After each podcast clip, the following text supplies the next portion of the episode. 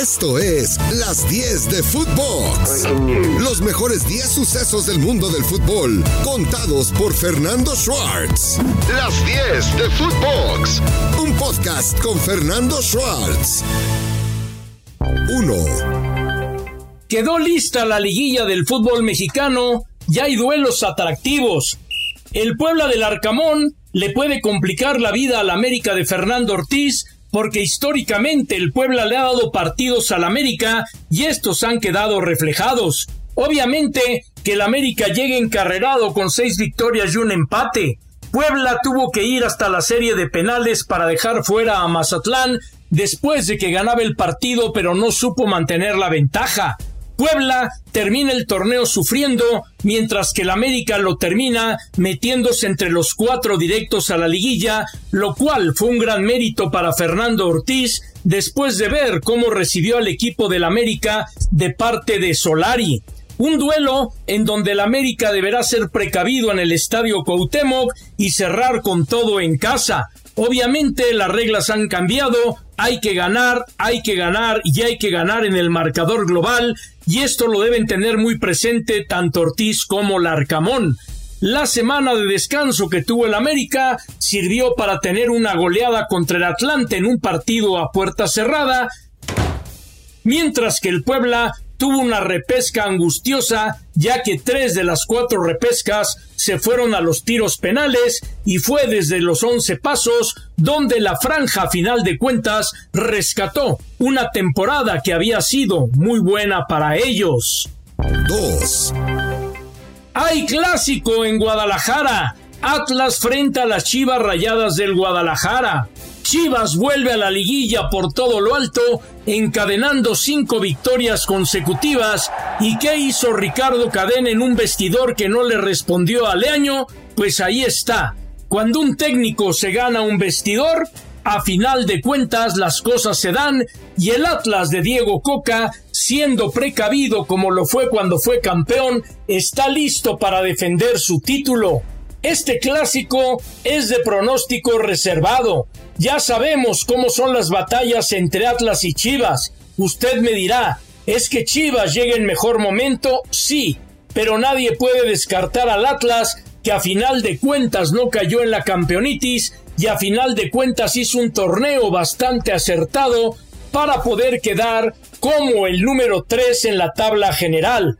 Para Chivas ya es una alegría, sin duda alguna, el volver de nueva cuenta a la liguilla, porque Chivas se había quedado en la repesca y a final de cuentas la liguilla le da un respiro a la gestión de Ricardo Peláez y a Ricardo Cadena lo pone en una muy buena posición como timonel del Guadalajara porque Chivas ha demostrado y ha rendido en el terreno de juego. 3.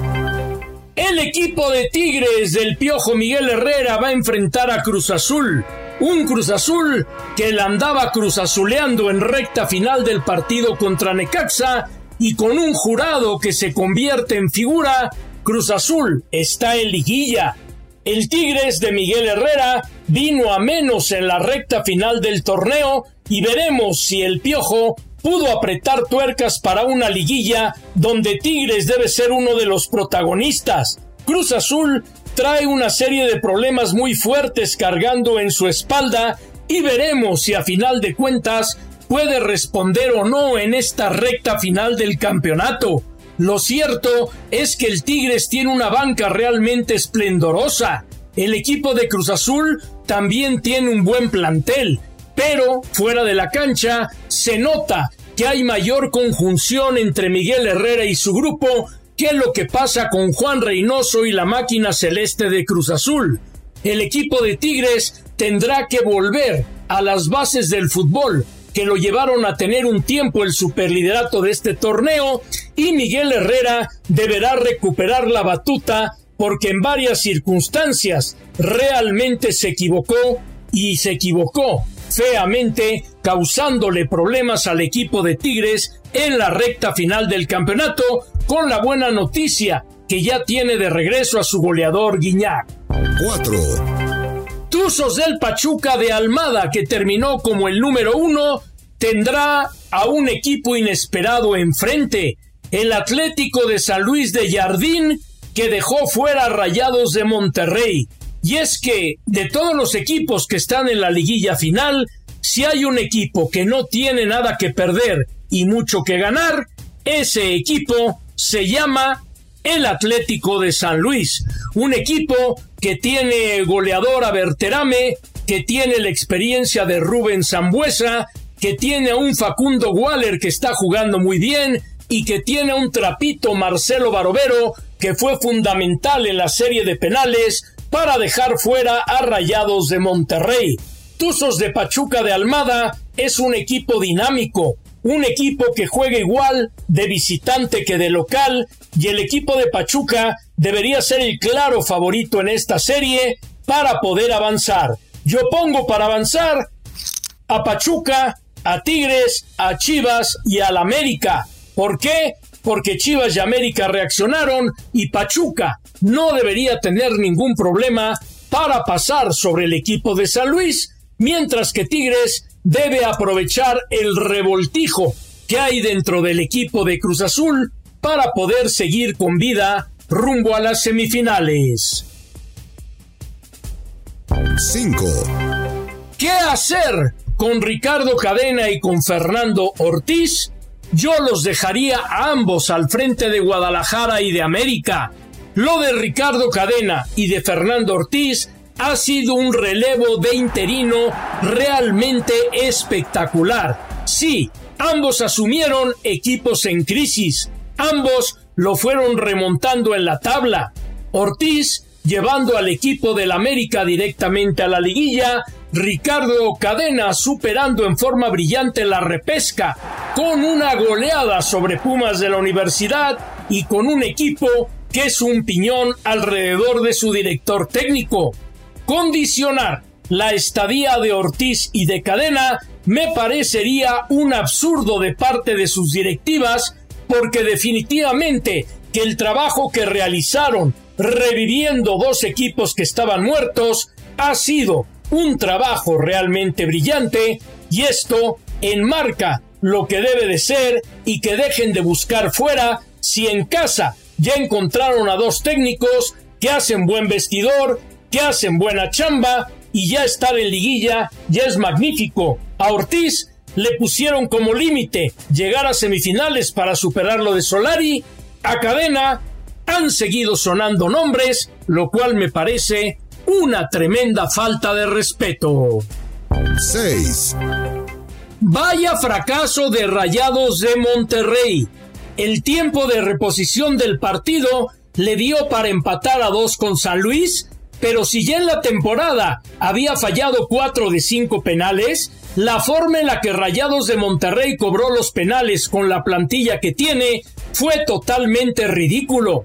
El Atlético San Luis, con mucho que ganar, poco que perder, tuvo en Barovero a su gran figura y de esta forma San Luis está en la liguilla y Rayados, en un semestre para olvidar, fracasa en el Mundial de Clubes, fracasa en la liga y es un desastre el señorío que tiene este equipo en la nómina y la forma como los muchachitos se comportan en el terreno de juego, porque hay varios que no merecerían vestir esta camiseta sin duda alguna. ¿Por qué? Porque estamos hablando de que el equipo de Monterrey requiere de jugadores que rindan en la cancha y no jugadores que cobren mucho en la mesa.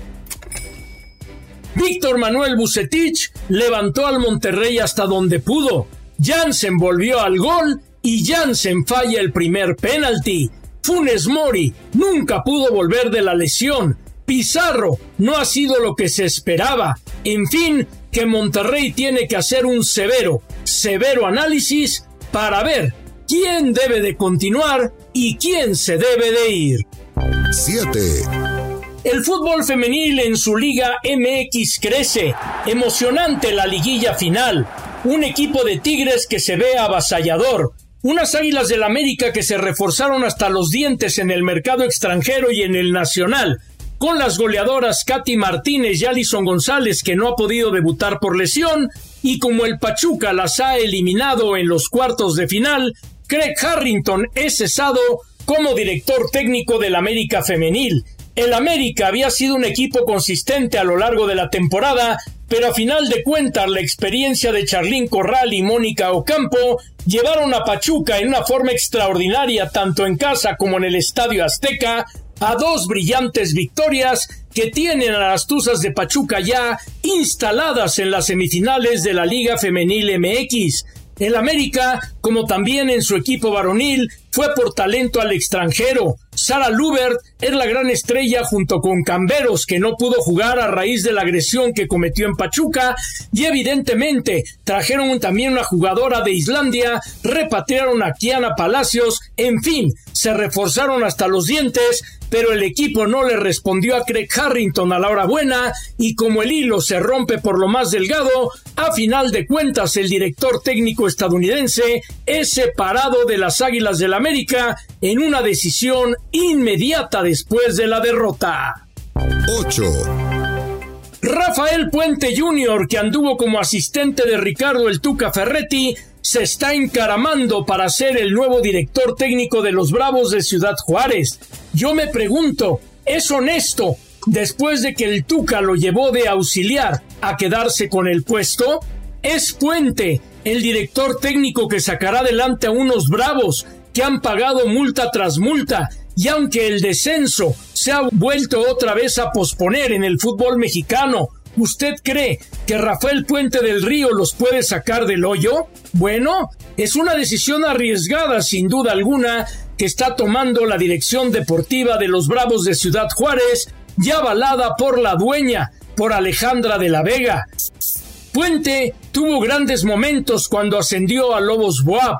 Con este equipo tuvo algunos buenos momentos. Con el equipo de Atlas no pudo brillar, Sí, es un director técnico joven mexicano que se prepara, pero los resultados no le han favorecido del todo para que uno piense que se tome una decisión tan importante en torno a un equipo que necesita salir del hoyo, un equipo que necesita salir del bache, un equipo que no puede volver a caer en lo más profundo y que es un equipo de los Bravos de Ciudad Juárez que paga mucho en multas, pero el equipo no funciona en la cancha. 9. Lo de Real Madrid en Champions la semana pasada continúa visualizándose en mi retina y sigue en mi cabeza con un clamoroso, glorioso triunfo de Real Madrid que cuando nadie lo esperaba se levantó y con la magia del Bernabéu deja fuera al Manchester City. No importa la derrota por penalti con el Atlético de Madrid, Real Madrid ya se había coronado. Real Madrid le interesaba llegar a la final de la Champions, ya llegó. ¿Pierde con el equipo de Simeone? Sí, pero el Atlético de Madrid está peleando por un puesto de Champions. Real Madrid tiene que dosificar para llegar entero a la gran final del día 28 de mayo, enfrentando a Liverpool por la Champions League, donde el equipo del Real Madrid es el equipo tradicional, pero donde Liverpool se ve más fuerte, más sin embargo, después de que Real Madrid ha dejado fuera Chelsea, ha dejado fuera Manchester City, ya todo se puede esperar del equipo de Carleto Ancelotti, que está convertido en un equipazo de fútbol. Sí, un equipazo de fútbol que sabe en qué momento responder, que tiene un linaje que no se da fácilmente por vencido y que indiscutiblemente esto hace que Real Madrid sea el gran campeón de la Champions y esto, esto lo habla la historia. 10. Edson Álvarez anota un golazo con el Ajax de Ámsterdam en lo que puede ser de sus últimos partidos con el conjunto holandés, porque cada vez toma más fuerza que al término de la temporada y en el verano Edson Álvarez anda inmigrando. Pero lo que son las cosas, Raúl Jiménez sigue con la pólvora mojada. Tecatito y el Sevilla apenas empataron y Tecatito no brilló. Napoli ganó, Chucky tampoco apareció. Y es un mediocampista el que aparece con gol por parte del fútbol mexicano en territorio europeo y es que Edson Álvarez se ha ganado la titularidad indiscutible en el Ajax de Holanda, además de ser un jugador plurifuncional, es un jugador muy rendidor en el terreno de juego y que regularmente siempre aparece en los momentos en los cuales el equipo lo necesita, como el golazo de este fin de semana. Esto fue Las 10 de Footbox, un podcast con Fernando Schwartz.